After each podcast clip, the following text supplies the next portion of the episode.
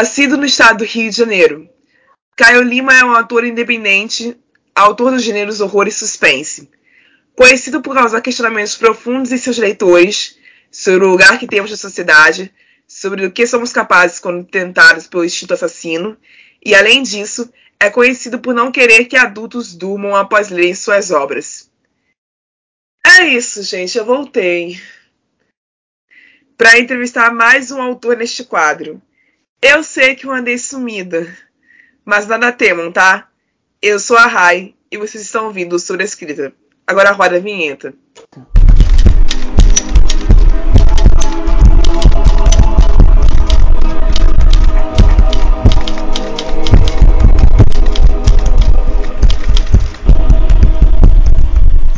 Bom, ouvintes regulares deste quadro, deste programa, já devem estar um pouco familiarizados com o Caio, porque ele já esteve por aqui em um dos episódios da nossa maratona de Halloween do ano passado.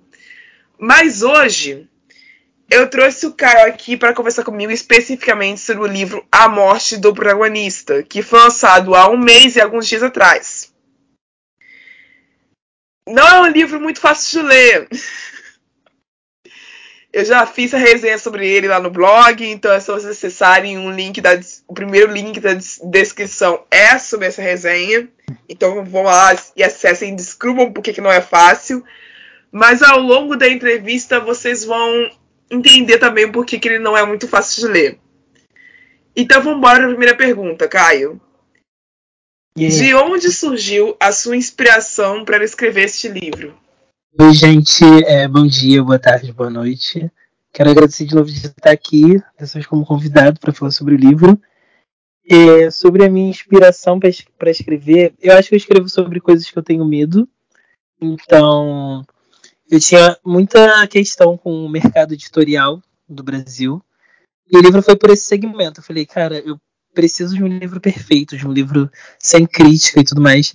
Aí eu fiquei pensando, eu acho que isso nunca vai acontecer. Então, como é que seria uma pessoa cismada nessa busca, sabe? Assim, de um livro perfeito, de boas críticas e tudo mais, uma pessoa que se acha muita coisa.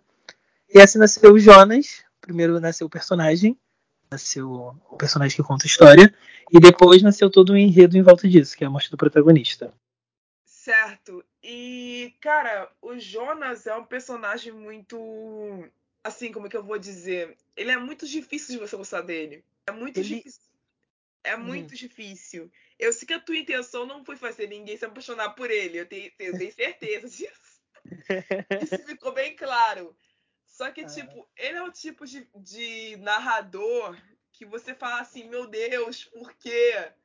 Por quê o tempo todo? Uhum. Que é, em vários momentos eu fiquei barbarizada com algumas atitudes dele, eu vou citar algumas delas a, a seguir, porque eu falava assim, meu Deus, não é possível que o Caio Passo escreveu isso daqui e saiu bem depois disso. Ninguém normal faz isso. Não, pior que eu não sei bem, cara. Não é possível, porque tem coisas ali que eu, eu não sei como você teve coragem de escrever aquilo. Eu não teria. Sinceramente, eu não teria. Eu ia fazer, ia ficar me condenando pro resto da vida de ter feito. É a vergonha de alguém ler, né? Tipo, fala, nossa, você pensou isso mesmo? É, cara, porque não é nem questão de pensar, é você executou isso mesmo. Você, você escreveu esse negócio, leu, leu de novo e falou assim: é, vou deixar assim mesmo. Uhum.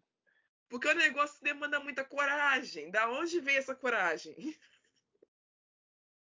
Olha, eu assisto muita coisa assim sangrenta, sabe? Eu acho que eh, desde pequeno, não sei se é errado falar isso, mas desde pequeno eu assistia com minha mãe. Sim, eu assistia CSI, etc, essas coisas de terror, aquele negócio que passava na Globo, sabe? Corujão, etc. E aí eu fiquei mais familiarizado com, com, com essas coisas assim. Não que eu faça, não que pra mim seja normal, tá? um aviso. Não, cara, assim, eu não posso julgar porque eu tive uma adolescência parecida. Então, eu sou fã de CSI, eu assisti todas as versões, mas a minha favorita continua sendo Las, Las Vegas, mas eu assisti todas as versões. É, eu assisti as 16 temporadas de Criminal Minds, então assim, eu não posso julgar ninguém por ter começado a, a ver coisa sangrenta muito, muito cedo na vida. Eu assisti as 23 temporadas de Law and Order, então é um negócio que eu realmente sou culpada. Só que indo para esse escopo de coisas violentas que são citadas dentro do livro, em um dos, dos, trechos mais interessantes, e sim, essa entrevista tem spoilers, sempre tem. Todos os episódios desse quadro que eu já fiz tem spoilers. Então, vocês, se não quiserem saber, essa é a hora de vocês pararem de ouvir esse negócio aqui agora. Para de assistir, vai lá ler e volta. É, vai ler e depois vocês voltam, porque vocês vão ficar sabendo. Não, não, não vai ter como eu passar essa entrevista sem perguntar. Em um dos trechos, vocês, o narrador diz: li em algum lugar que, eu, que o que caracteriza um assassino como cruel não é como ele faz seu assassinato. Isso qualquer um pode adotar e começar a fazer, mas sim o que ele faz depois disso. Aí depois dessa frase, o narrador começa a indicar exemplos do que do que assassinos cruéis fariam. Jantar logo depois com os filhos e a esposa. Exato. Ir dar aulas em uma escola. Ir à igreja celebrar uma missa, etc. Uhum a gente vi, viu nessas séries que a gente acabou de citar exemplos ah. claros de assassinos que eram pais. É, que agiam normalmente. Exato. Assassinos que eram professores, assassinos que eram do, médicos, pessoas que foram treinadas para salvar e preservar vidas, que amavam, respeitavam, cuidavam de outras pessoas e ainda assim, naquela da noite, eles se transformavam em algo completamente nefasto. Exato. O Jonas não, né? o Jonas é dia, noite, é quase o tempo todo. É um assassino. Olha, eu tirei esse trecho, tava, tava. Posso comentar sobre isso? Pode, claro. Eu tirei esse trecho, eu tava vendo um documentário sobre nazismo. E aí um repórter tinha perguntado para por um filho de um nazista, tipo, ah, mas você sabia que seu pai fazia essas coisas e tal? E ele falava, tipo, não, ele era meu pai, tipo, era impossível imaginar que ele fazia essas coisas. A gente não imagina os nossos pais. Eu fiquei pensando nessa dualidade, sabe? De dia ele num campo de concentração, matando um monte de gente, e de noite contando uma história para dormir e tudo mais, vivendo a vida normalmente, sabe? Aí eu falei, cara, eu acho que o, o assassino cruel e tudo mais está na forma como ele pode passar um dia matando um monte de gente, vendo coisas horríveis, mas ignorando isso para ter um sangue frio, sabe? Para conseguir manter a vida dele dupla, digamos assim. Aí eu falei, bom, é isso, é exatamente isso que configura o Jonas.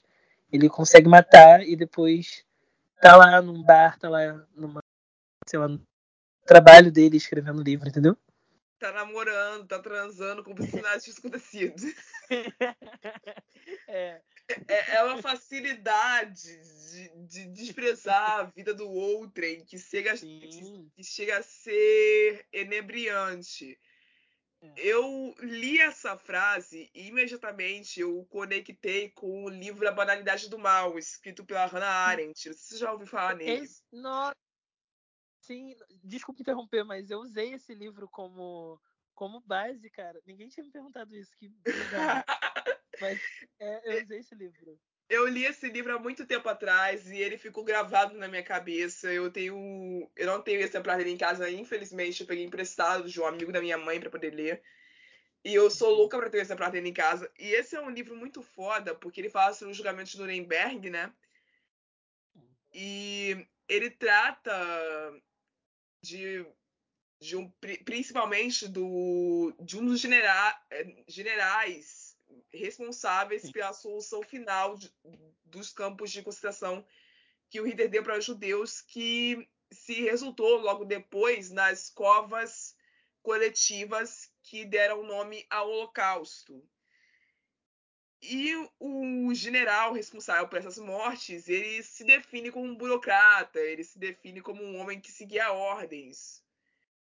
Ele não se vê como um ser cruel, nefasto, maligno e entre outros objetivos. Ele não se vê assim, ele se vê como um homem que seguia ordens que ele julgava pertinentes, afinal de contas era o trabalho dele fazer aquilo. É, e é isso, basta. É muito estranho a pessoa nem se perguntar, né, do, das atitudes dela, sabe? Assim, tipo, nem entrar em contradição em algum momento. Talvez ela siga por medo também, nesse caso de nazistas e tudo mais. Mas eu digo dessas pessoas assassinas, assim, serial killer e tudo mais. Não que tenha algum problema mesmo, mas entende? Tipo, ah, matei, tem como seguir minha vida. Eu não sei o que que se passa direito, sabe? Cara, é um estudo complicado de se fazer quando você está escrevendo um tipo de personagem que vive esse tipo de situação e não adquire remorso imediato nem a posteriori do que fez. Uhum. O Jonas, a fome dele continuava mesmo após o assassinato. Tanto é que ele fez aquelas atrocidades no pós, que eu não vou citar aqui porque senão é muito spoiler. e eu, eu quero deixar algum, alguma vírgula de mistério para esse povo que vai ouvir essa entrevista desvendar. Mas o que ele faz depois é tão nojento quanto o que ele fez antes. Sim. Se você colocar na equiparação. Não, total. Porque você. O que ele fez com o corpo do, do melhor amigo dele, que foi é para mim a cena mais memorável do livro, aquilo ali realmente me deixou acordada a noite inteira, eu não consegui dormir depois de eu aquilo. De verdade. Eu falei assim, cara, eu não devia ter lido isso essa hora. eu devia ter deixado para ler essa merda amanhã. Eu não sei por que, que eu fui fazer isso hoje. Por que, meu Deus? e aí, a, a Lívia do Afro Caminhão, sabe? Ela, Sim. ela ficou sabendo da primeira cena, que é quando ele mata o cara, ela tira um órgão dele. Sim. E, segundo relatos também, eu não, eu não sei, eu não estava lá. Mas ela, tipo, chorou e tudo mais, quis vomitar, etc. Aí eu fiquei, gente. Caraca, eu queria velho, tanto saber A Iana deixou a noiva dela ler isso, pelo Exato. amor de Deus. Exato. Só acaba com o casamento. Não tem pessoa saudável que passe lesa nisso. Ainda mais a Lívia. A, é. Lívia, a Lívia é um ursinho carinhoso, não tem condições um negócio desse. Não, aliás, eu fiquei embasbacada quando eu soube que a Iana revisou seu livro, porque eu falei assim, meu Deus, a Iana. É. A Iana. Não, e tinha que ver as reações dela, meu Deus. Eu espero que eu esteja escutando isso aqui. E era muito, muito bom, muito bom. Porque assim, eu conheço ela há um tempo e ela é uma pessoa super fofa, carinhosa. Ela, quando ela escreve, é sempre sobre amor, sobre carinho, sobre libertação, sobre é. descoberta. E eu imaginando a Iana lendo um troço desse e eu falando assim, gente, o estado psicológico dessa garota não tá mais normal hoje. Tadinha dela. Ela defende o cachorro até hoje do livro. Ah, mas, mas, assim, se você tem que achar alguém para defender, né? Esse alguém vai ser o coitado do cachorro, né? Exatamente. Porque é muito difícil você defender alguém ali dentro. É. Muito difícil. Aliás, se você tiver alguém para defender, você me fala, mas eu não consigo. Não, eu, eu não tenho meu favorito. Eu acho que eu odeio todos igualmente, sabe assim? Eu sou apaixonada pela Eva, mas assim. Ai, eu não sei. mas assim, eu sou apaixonada pela Eva, pela evolução que ela teve, mas. É. O final. que eu não é, vou falar que... sobre. Eu, eu prometi uhum. que eu não ia discutir com você sobre isso hoje, porque que eu não quero que os, que os leitores sejam, sejam tão antecipados assim. Mas assim, foi um negócio que me deixou muito mal. o final dela dele? Dela. Me deixou muito mal. É, é muito complicado.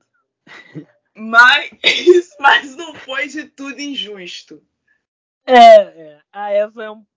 eu não sei se eu posso falar também, mas então, a Eva tem questões, né? É, ela é uma alavanca no fim das contas. É, isso. Enfim, vamos pro próximo trecho. O próximo trecho é realmente daquela cena onde ele descobre que o melhor amigo dele tá namorando com uma pessoa. Uhum. E ele parte pro ataque. E ele diz: Eu preciso ser perfeito. Eu disse. E ele arregalou os olhos. Preciso que, que você pare para eu poder continuar. Eu fiquei, é, eu fiquei pensando nesse, nesse trecho durante um bom tempo, porque ele é muito egoísta, cara. Não, sim, sim. É uma, fala. É uma fala extremamente egoísta, tóxica, que eu já vi sendo repetida em outros, em outros livros de outras maneiras, mas ela é tão egoísta no ponto de que ele tá dizendo isso para alguém que amou ele durante o mais tempo possível. Exato. É, é alguém é que muito... acolheu ele quando ele foi rejeitado por todos. E ele tá dizendo isso para essa pessoa. É, é, é surreal. Não, e eu, eu gosto desse negócio de pedir pra pessoa parar, né? Tipo, como assim, sabe? É involuntário. E ele fala, tipo, não, preciso que você pare para eu poder continuar. Eu acho bem, bem forte. É doloroso de você ler isso, cara. É doloroso. Você concorda comigo nisso, né? Porque, tipo assim, Total. a gente entende o ciúme dele, tá? É compreensível. Os ciúmes a, a, despertam. Ele era apaixonado pelo cara, ele sentia uma coisa que ele nunca ia ser correspondido. Uhum. É, é compreensível. Mas a forma como ele reage à, à felicidade do outro, quando o outro sempre reagiu empático e, e solidário à felicidade dele, é muito assustadora para mim. Isso chega a ser mais assustador do que ele faz depois. É, é verdade. Porque parece que ele gosta dele mesmo, né? Tipo, ele nunca tá feliz pelo outro, ele tá feliz quando ele faz, faz feliz, sabe assim? Exato, é, é, é como se a satisfação dele unicamente importasse. E eu não sei, você disse que você gosta de coisas sangrentas, então você deve ser mais fã de slasher do que eu, provavelmente. Nossa, total, sim. Eu sou mais fã de horror psicológico, então eu sou muito apegada a filmes de horror que entram na minha cabeça e fazem eu me perguntar sobre o que, os vilões sentem, pensam e fazem. Uhum. Ou até mesmo quando não é o caso de um vilão, que é o caso da Thomasin, de A Bruxa. Uhum. Não sei se você lembra desse filme. Sim, sim. Ela é transformada em vilã pelas circunstâncias que são apresentadas a ela. É. Eu não sei se eu posso dizer o mesmo do Jonas. É, é complicado a questão do Jonas, porque é um, é um pouco dos dois, digamos assim. É, porque ele já cresceu com o problema, né? E ele não é. recebeu é. a ajuda que ele necessitava para poder amenizar o problema e. Isso foi piorando. Isso foi piorando. É, é complicado. Mas assim, eu acho que esse livro vai ser uma lição nesse ponto de demonstrar a relação de amizade uhum. do, do protagonista com esse amigo dele, no sentido de que vai ensinar vocês como não serem amigos de uma pessoa. É, pelo amor de Deus. Não aceitar tantas coisas. É um, é um subtítulo para ele, como não ser amigo de alguém. Entendeu? É, é, gravem essas palavras. Não é para seguir esse, esse cara. É. Péssima lição de, de amizade aqui. Faça o contrário. Faça o contrário, completamente o contrário. Completamente. Tudo, é possível.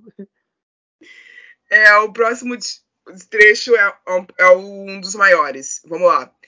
Tinha medo de minha sombra. Tinha medo de meus pensamentos conturbados que gritavam na minha mente. Tinha medo de mim. Não queria ficar sozinho, mas acho que terias de conviver comigo. Ninguém jamais me entenderia. E ser chamado de psicopata me dava ainda mais angústia. Eu acho que de todos os trechos, esse foi o que eu senti mais pena dele. É, eu acho que aqui representa a solidão. Ele sabe que tem esse problema com ele, por mais que ele ignore vários dias, mas aqui parece que toda vez que ele tá sozinho, ele fica pensando muito que tem algo de errado Só que ele não consegue tratar, né? Então, tipo, ao mesmo tempo que ele tem medo dele, ele não, não vai conseguir fugir disso, sabe? Fugir de si é uma tarefa praticamente impossível, né? É, ele não poderia se reprimir, porque ele reprimiu o desejo dele durante muito tempo, tanto é que ele começou matando coisas menores. Aliás, a progressão dos assassinatos do, do protagonista, como ele começa na, é, na infância, vai crescendo até chegar no, no ápice do livro, é uma evolução tradicional de um serial killer. É. Não tem nada de inesperado. Você já viu esse filme. É, exatamente. Você sabe é, como funciona. É um lugar muito comum para quem é fã de terror e para quem assiste é, séries como Criminal Minds, porque a gente sempre vê esse padrão acontecendo. O padrão se repete. E aí que se cria o modus operandi. Aliás, o modus operandi desse, desse do protagonista, ele, ele se modifica, né? Como assim? No sentido de que as armas que ele usa. Ah, ele é muito criativo. É, mas de uma criatividade atroz. É, ele, ele usa o que está ao alcance dele no momento. a vitimologia dele não permanece a mesma. É, jamais ele tem uma repetição também de, de sabe, de momento, de horário. Ele faz na luz do dia, na luz da noite, sabe? Assim. Exato. E esse e essa e essas inconsistências iria dificultar muito caso um policial fosse investigar para ver se ele era mesmo culpado por todos aqueles acontecimentos. É. Não fosse o caso dele fazer aquele, aquele espetáculo no final do livro. Uhum, isso Entendeu? Aí ia causar uma, uma, uma, uma visão muito in, intriguista da história. É. Ia precisar do time inteiro do Rotner para desvendar esse cara. Ela precisa fazer muita coisa. Eu acho que o Jonas nem se configura como um serial killer, digamos assim, porque por mais que ele tenha matado muita gente, mas eu acho que é do momento, é na hora que ele acha necessário essa pessoa morrer. Tem uma parte do livro que fala sobre isso. E eu, que, eu quis deixar isso bem explícito, sabe? Porque. Pode falar do cachorro também? Eu não sei. Pode, pode, pode. A gente já começou a falar do cachorro. É, a gente tá entregando tudo, assim. Mas o cachorro, eu acho que ele mata porque ele fica com medo de ser descoberto. Ele não ia matar um cachorro, tipo assim, aleatoriamente e tudo mais. Ele mata inseto para colocar no, no negócio dele. Então é tudo muito criterioso, digamos assim, na cabeça dele, né? Claro. Não, mas a ideia é, na maioria das vezes existe um porquê. Tanto é que quando a gente vai ver essas séries de analistas, o que eles ficam constantemente perguntando, e isso ajuda que eles consigam rastrear o assassino no final das contas, é o porquê. Uhum. Sim. O porquê é uma pergunta que se torna constante, porque quando não existe um motivo certo, quando o motivo é o sabor da, da, da ação, quando não existe um porquê, quando não existe um motivo claro, isso tende a confundir muito mais quem está quem tá vendo a história do que, do que quando existe um motivo claro para isso. E essa angústia dele por ser rotulado de psicopata é, é um caso que demonstra a psicofobia existente né, na nossa sociedade de hoje em dia, porque virou um jargão, essa palavra virou jargão, as pessoas esqueceram que esse transtorno é muito mais profundo do que parece. Sim, com certeza. Aí a gente pode tentar opinar se isso é culpa da popularização de séries que denominam essas pessoas sem estudar de uma forma mais profunda, só para deixar o rótulo e, e não se importar com tratar o problema, mas sim eliminar a pessoa da sociedade como se fosse um nada. Ou se a gente pode tentar verificar se é porque não existe uma abertura para se falar do problema de uma forma científica, de uma forma de saúde. Uhum. Eu não Olha, sei qual é, qual é, a tua visão sobre isso. Eu acho que é, um, de novo, um pouco dos dois. Acho que séries ajudaram a popularizar o termo psicopata, né? E tratar pessoas psicopatas como inimigas da sociedade, sabe assim? Porque uhum. é só é só um transtorno e tem gente que consegue viver bem, entre aspas, sabe, com isso.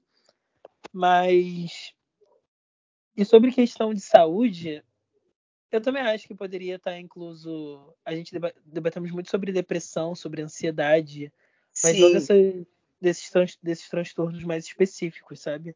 Que tá também por aí solta. A gente pode ter amigos com, com transtornos específicos, podemos ter pessoas que a gente gosta, sabe? E, e simplesmente não sabemos, não sabemos como lidar com essas pessoas por falta de informação. Então, eu acho que é um pouco dos dois. A gente fala psicopata por também não ter informação, sabe?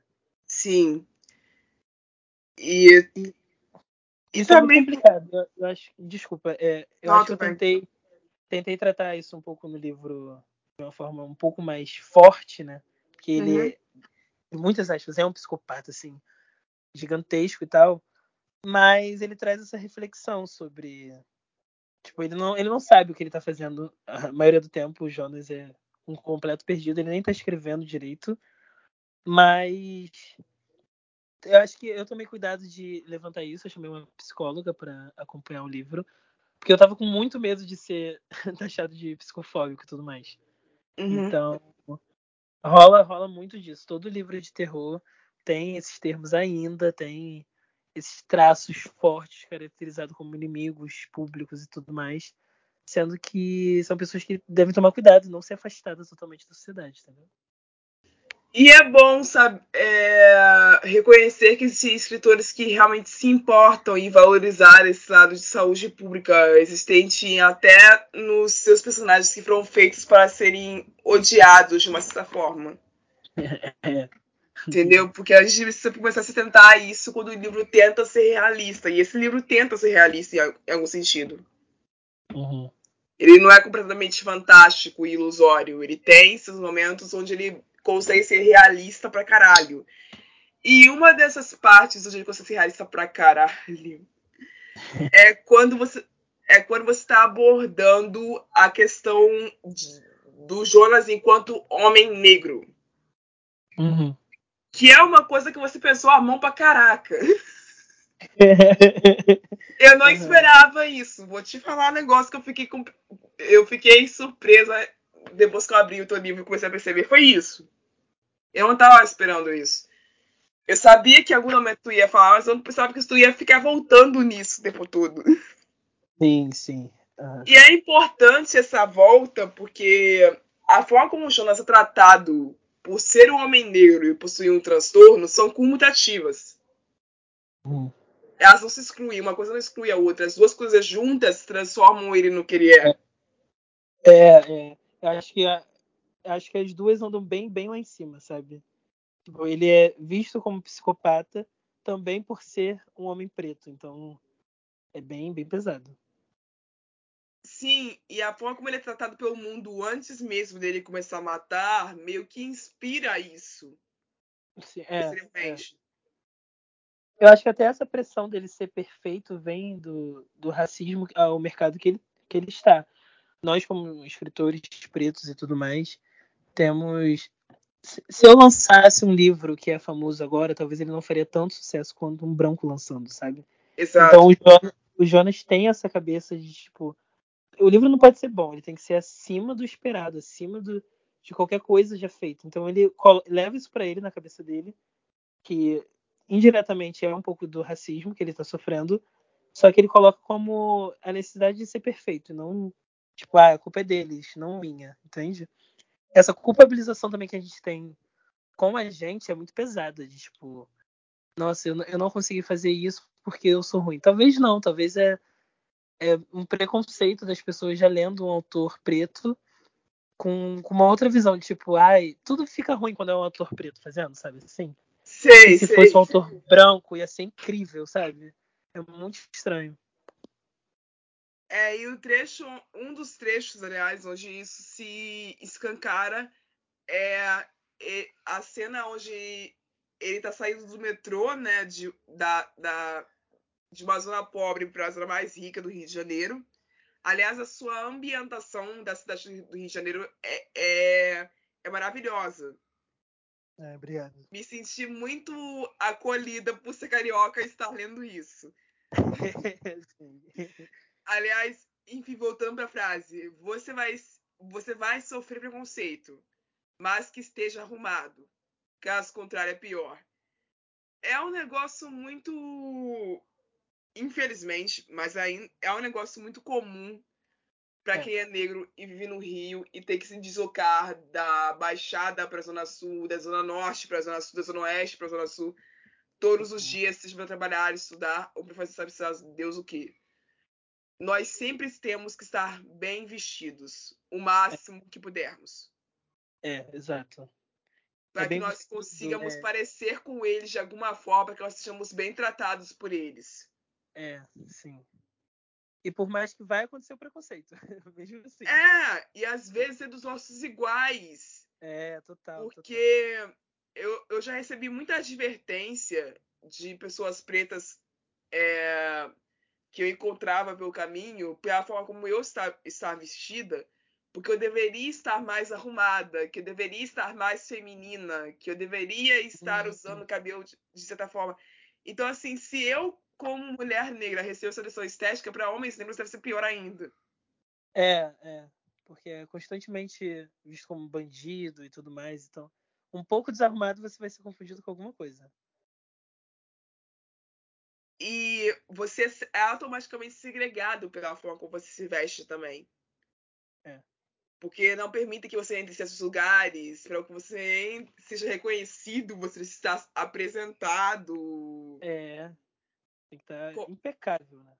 É, que a tua roupa te, te diz mais do que o teu nome. Sim, isso aí. É, é basicamente isso. Não, a gente vê isso no tratamento dele com o chefe dele também, né? Uhum. É porque eu sinto até uma pressão no, chefe do Jonas, porque não existe, eu acho, entregar um livro em duas semanas, que eu acho que é o prazo que ele recebe. Uhum. E eu acho que ele vê como, tipo assim, ah, você não faz muita coisa, então acho que vai ser rápido.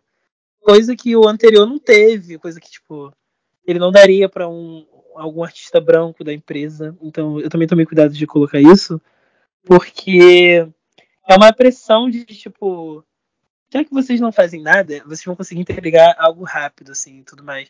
Sabe, é ilógico, tipo, é tudo muito, é tudo muito pesado. E eu gostei de você é, colocado esse trecho aqui, gente, porque, nossa, esse livro é muito pessoal. Essa frase quem falou foi minha avó. Então, tipo, eu falei, não, eu tenho que colocar isso no livro, porque o livro fala sobre racismo. E um dia ela falou isso para mim, porque eu tava sendo desarrumado de casa. Eu tava sendo desarrumado sem identidade, coisa que não existe para pessoas pretas. Realmente não existe. É, é impossível. Aí ela me chamou, era, tipo, bem adolescente ainda, e ela falou isso. Eu falei, nossa, essa frase me impactou muito, e eu levei, tipo, pra vida. E é um negócio que eu ouço aqui em casa também, mas reformulado em outras palavras, eu ouço muito aqui em casa isso. Eu faço faculdade hoje em dia na, na Zona Norte, mas a minha faculdade fica numa parte da cidade, que é o centro do Rio de Janeiro.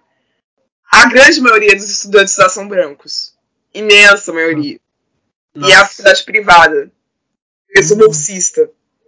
Meu Deus, é. É. É. É. é. é. E, tipo, a pressão daqui, daqui de casa, quando eu avisei aonde que eu ia estudar, que eu tinha passado pra bolsa e etc., a minha avó só conseguiu olhar pra mim e primeiro ela me deu parabéns.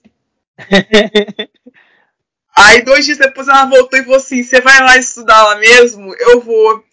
A tua mãe vai te levar pra você fazer matrícula, vai, ela vai me levar na sexta-feira. Aí ela veio pra mim e falou assim: Rayane, por favor, filha, cuida do teu armário. Olha como você vai usar seu cabelo. Olha que cabelo você vai usar. Olha se você maquiada. Olha como você vai andar, como você vai falar, porque tudo isso vai interferir na sua vida. E, cara. Que inferno! É, é, é angustiante. É tipo, meu Deus. Eu tô pensando nisso agora no momento feliz da minha vida. Eu ainda tenho que lidar com isso. Puta merda. Meu Deus, eu preciso mais de quê, sabe? É, cara, é horrível. É. E assim, e eu, e eu me vi muito no Jonas, que assim, eu não tô indo trabalhar ainda no local zoado e como ele, enquanto ele trabalha, uhum. mas é bem perceptível a forma como a gente não é bem-vindo em certas partes do Rio de Janeiro. É. Não, eu, ele sente isso saindo de. que Jonas mora em Padre Miguel. E ele sai e vai pra Ipanema, né? Olha a diferença Sim. de bairro, é a locomoção dele, sabe? Tipo, são horas de viagem de um lugar para outro. E você percebe que, além do povo que tá do outro lado não ser muito parecido contigo e só abre a conversa, né? Uhum onde você vê pessoas parecidas com você, sempre quer com subalternos. É, exato. Então, aí causa mais estranhas ainda, porque você sai do seu bairro, onde pessoas iguais a você podem ser qualquer coisa, sabe? Pode uhum. ser o uhum. dono da padaria, o dono do mercado, pode ser algumas coisas assim, e vai para um lugar onde você nem cogitou estar, sabe? Tipo, são de lixeiros, empregadas e são trabalhos vistos como muito subalternos, sabe? E é uma estrutura de médio porte. Imagine se estivesse numa de é. grande porte. É, não iremos falar sobre isso. Mas exatamente. Imagina o soco na costela que ia ser esse negócio, entendeu? Porque assim, existe uma, uma um amparo que eles. De... Isso, isso eu não vou ser censurada por falar, porque tu sabe que isso é verdade, eu sei que isso é verdade, todo mundo sabe que isso é verdade. Sim. Pessoas de cor não recebem o mesmo amparo, o mesmo abrigo e o mesmo tipo de compreensão na hora de tempo, pesquisa e produção de, de para ser publicado. Jamais, jamais. A não tipo... ser que a, a editora seja composta por pessoas como nós, a gente não é. recebe isso. É zero. Não, é, para mim é quase impossível, tipo, pensar numa realidade de que um escritor, digamos, dois escritores já contratados, um preto ou indígena, etc., e o outro branco, que eles tenham a mesma tempo de produção, tipo, uma revisão, ou uns comentários, ou não, eu acho que se não for um de nós auxiliando, a gente tá quase sozinho. Eu, eu pelo menos vejo assim. E na hora da venda também, né? Porque o marketing direcionado para eles é muito mais forte do que para nós. É, total, total. É, eu vejo isso. Eu vejo isso no terror porque quando uma pessoa branca escreve terror, parece que é tipo, nossa, diferentão, não sei o que, poderia fazer um livro de romance e tal. Quando um preto escreve terror, acho que automaticamente, automaticamente todo mundo pensa que vai ter coisas, sabe, absurdas, falando da religião dele e tudo mais, porque tem, tem esse negócio, sabe? Eu sou espírita e rola isso quando eu tô fazendo sobre terror, de acharem que eu tô fazendo baseado na minha religião. É bizarro, tipo, não. Cara, nem sempre uma coisa se associa à outra, né? É meio, é meio escroto fazer essa ligação direta. É. Até porque existe até né, uma vertente do horror criada por pessoas que são de religiões de matrizes africanas. É um é. de incontáveis escritores negros que escrevem sobre diversas coisas. Exato. Então tu não pode reduzir uma pessoa preta a isso, entendeu? É, jamais. E assim, eu sempre pergunto isso no final, então não vou deixar passar isso agora. Qual é a mensagem que você, enquanto escritor, tem para outras pessoas que querem ser encorajadas a escrever? Olha, antes de tudo, escreva. Comece escrevendo sobre tudo. O que eu levei para minha vida é escrever sobre incômodo, seja decepção amorosa, seja decepção familiar. Então escreva sobre as coisas que te incomodam, sobre as coisas que te fazem feliz, tipo muito feliz vai escrevendo sobre o dia a dia. E a mensagem é: se importe se você está passando uma mensagem que você gostaria de ouvir antigamente. Acho que isso é bastante importante. É, em pensar em como seria você lendo aquilo e não das outras pessoas lendo. Porque quando você dizer que seria importante para você ler, acho que já é meio caminho andado. Então, é isso. Importantíssimo. Muito obrigada, Kai, por essa entrevista. É, boa sorte na continuidade das tuas vendas. Eu estarei aqui para te ajudar sempre que você pedir.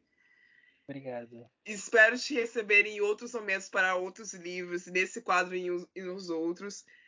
E assim, é, como pessoa que tá virando sua fã, bicho. Eu tô virando. Maneira essa mão, filho. Pelo amor de Deus. Vai ser mais leve os próximos, eu, eu espero. É isso, obrigada, tchau. Obrigado, bem. Tchau, gente, tchau.